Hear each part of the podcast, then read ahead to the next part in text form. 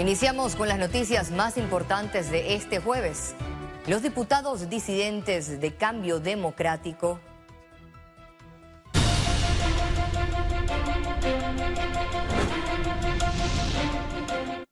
Los diputados disidentes de Cambio Democrático podrían ser postulados por el partido PRD, Molirena o realizando metas. Los 13 diputados rebeldes de la bancada de Cambio Democrático que rechazan la candidatura presidencial de Rómulo Rux están a un paso de cruzar a otras aguas políticas en búsqueda de la reelección. Se está conversando con el Molirena, se está conversando con el PRD, se está conversando con el RM. Desde el Molirena están dispuestos a recibir a los diputados del CD para iniciar las negociaciones y así aparezcan en la papeleta respaldados hasta por el PRD, de ser posible. Sí está confirmado que van a venir facciones panameñistas de cambio democrático y de, otras, de otros partidos. Eso es lo que se está conversando, no solo en el Molirena, sino también en la alianza con el PRD. El candidato presidencial Rómulo Rux no está sorprendido de la jugada política. En el caso de la diputada Yanibel Ábrego, como perdió en la contienda, aseguró que no recibirá el visto bueno de cambio democrático para ser postulada por otro partido. Y siempre dijimos que ese grupito estaba metido en el partido nuestro para hacer una alianza con el PRD y hoy se confirma Realizando metas del candidato presidencial Ricardo Martinelli, fue el primero en abrirle las puertas a los rebeldes de cambio democrático, que podrían pactar una traición para consolidarse al PRD y al Molirena. Félix Antonio Chávez, Econius. Agenda País propondrá a los candidatos presidenciales del torneo electoral 2024 implementar un sistema de salud integrado en Panamá como solución a deficiencias y carencias del sector. La Cámara de Comercio de Panamá realizó este jueves su segundo foro de Agenda País 2024-2029, en esta ocasión bajo el tema Salud y Bienestar. Representantes de pacientes, hospitales y aseguradoras plantearon cómo está el sistema de salud actual. La recomendación de la Organización Mundial de la Salud nos indica que el 5% debe invertirse en salud. Panamá invierte el 9%, el doble. Sin embargo, por limitaciones de equidad, deficiencia de proceso, de no utilizar datos en tiempo real, no está llegando la inversión al sitio que es. En cuanto al nombramiento de personal técnico, es una necesidad inmensa que tenemos. No podemos seguir, como mencionó el doctor anteriormente, con clientelismo político.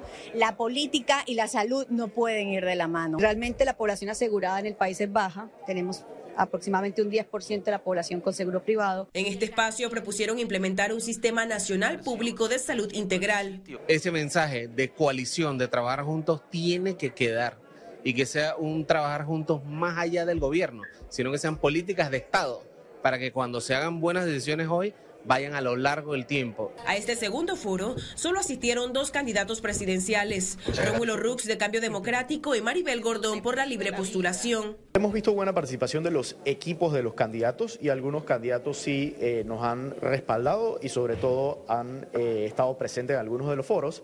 Nosotros lo que buscamos con estos foros es poder crear esos insumos para la toma de decisiones. El próximo foro será el 4 de octubre bajo el tema Institucionalidad transparente, eficiente y participativa. Ciara Morris, Econews.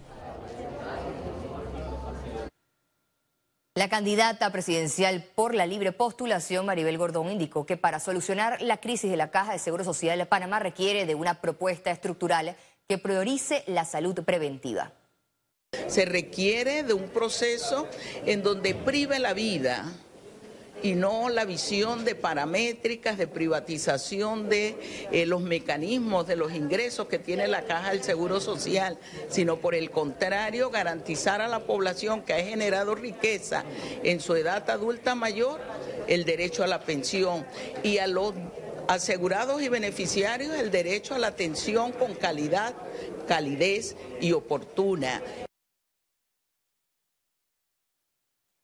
El candidato a la presidencia por el Partido Popular, Martín Torrijos, criticó la premura de la Alianza CD Panameñismo, asegura que tienen posiciones distintas en temas vitales. No es posible que tú te puedas sentar a aliarte con alguien que tú no sabes qué piensa. Y, las incongruencias más notorias. En la alianza que se acaba de firmar eh, panameñista y, o que está por confirmarse panameñista y cambio democrático, uno está a favor de este contrato ley y el otro está en contra de la minería. ¿Cómo se come eso? ¿Cómo entienden los panameños para qué es esta alianza si en temas fundamentales como eso todavía no tienen una posición en común? La diputada de Cambio Democrático y aspirante a la alcaldía de Panamá, Génesis Arjona, reiteró que mantiene sus aspiraciones para llegar al municipio de Panamá. Sigo con mis aspiraciones, como ustedes bien saben, yo presenté mi postulación ante el Consejo de Cambio Democrático y efectivamente estamos esperando a ver si tenemos alianza con otros partidos y dependiendo de eso nos vamos a sentar y ver el escenario para la alcaldía. El magistrado del Tribunal Electoral, Alfredo Junca, señaló que el principal desafío en elecciones es evitar que la desinformación nuble el panorama electoral 2024. El principal desafío es evitar que la desinformación sea la tónica que regule el proceso electoral. Y la desinformación solamente se combate con más y mejor información. Entonces, en la medida en que nosotros podamos hacer docencia sobre el electorado, para que busquen la fuente confiable de la información y no crean todo lo que ven en las redes sociales, para que nos, aboquemos al cumplimiento del pacto ético digital. Es un compromiso muy simple de tomar responsabilidad cívica y de hacer las cosas bien.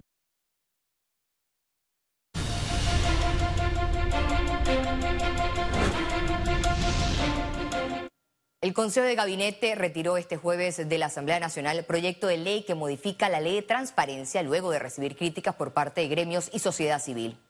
La medida se da tras escuchar esta semana la preocupación de diferentes gremios en el país, por lo que el Ejecutivo, en sesión extraordinaria del Consejo de Gabinete, decidió retirar el proyecto.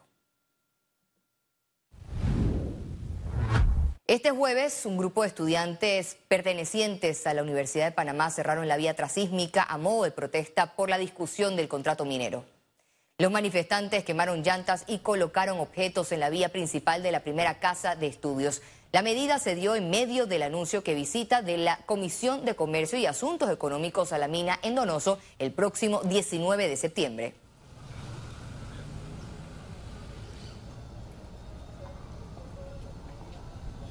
Greatness Center, in partnership with Franklin Covey, construimos un mundo mejor a través del impulso a personas y organizaciones a liberar su potencial, a transformarse para trascender. Presenta Economía. Ante la Asamblea Nacional, la autoridad del Canal de Panamá sustentó su presupuesto para la próxima vigencia fiscal 2024 en medio de una crisis por afectaciones del cambio climático. El Canal de Panamá estima ingresos por arriba de los 4.776 millones de dólares y gastos en operación por más de 1.540 millones de dólares. A pesar de todas las restricciones y lo que anticipamos que puede ser, pueden ser dificultades en cuanto a la disponibilidad de agua, el presupuesto del canal contempla aportes totales al gobierno central por encima de 2.4 billones de balboas. La vía interoceánica confirmó que la disminución del calado y de los tránsitos de 38 a 32 buques diarios ocasionará una caída de 200 millones de dólares en los ingresos para el 2024. Por primera vez el canal ha tenido que considerar en su presupuesto una limitación en la cantidad de tránsitos diarios en el caso de los aportes al Estado, el próximo año registrará una disminución de 73 millones si se compara con la contribución al Tesoro Nacional en el 2023 por 2.544 millones de dólares. Hay varios temas que generan preocupación. Yo creo que el administrador, en el término que ha estado, no ha podido responder efectivamente al tema de agua, que ya es un tema grave que afecta al canal y que afecta o que puede afectar la calidad de vida de los panameños. Debido al fenómeno del niño y la sequía, no se podrá atender 1.500 tránsitos de alto calado. Félix Antonio Chávez, Econius.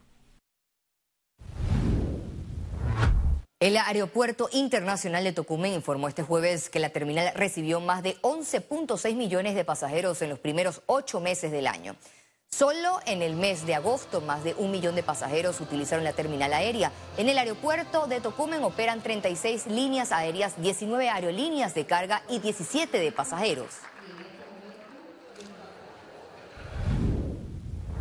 El presidente de la Junta Directiva de la Asociación Bancaria de Panamá, Raúl Guisado, dijo en el programa En Contexto que al no proceder la demanda civil contra un banco de la localidad, no hubo mayores afectaciones se corrigió eh, a tiempo y de hecho eh, no hubo afectación para el banco en lo absoluto, eh, no había sido afectado. Igual la misma superintendencia de bancos como regulador estaba dando seguimiento a ese tema para ver pues, si, había eh, un tema de qué preocuparse, pero no lo hubo.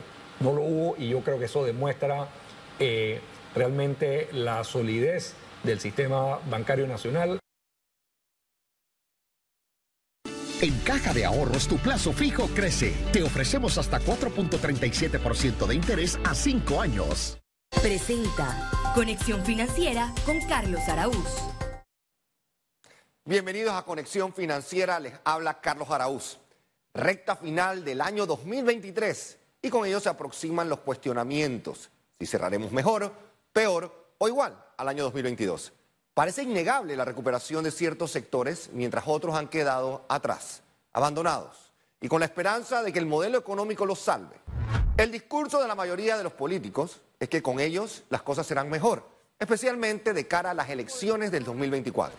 Pero algo que pocos quieren admitir es que el dinamismo de la economía panameña se había empezado a perder en 2012 la reciente noticia de la presentación de un presupuesto para el año 2024 de 32 mil millones de dólares, con un incremento de 5 mil 170 millones de dólares con respecto al año anterior, prácticamente deja sin posibilidad alguna cumplir con la meta del 2% de déficit fiscal.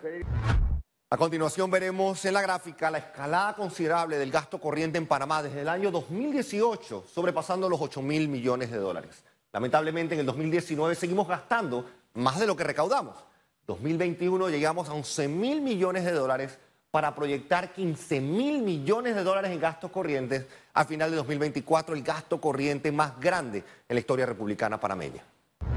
Con eso dicho, la zona libre de Colón sigue mostrando fuerte recuperación, viendo que el total transado se incrementó hasta abril en 1.600 millones de dólares, equivalente a un 24% en valor similar al fuerte repunte del año pasado que mostró casi 46% de mejora.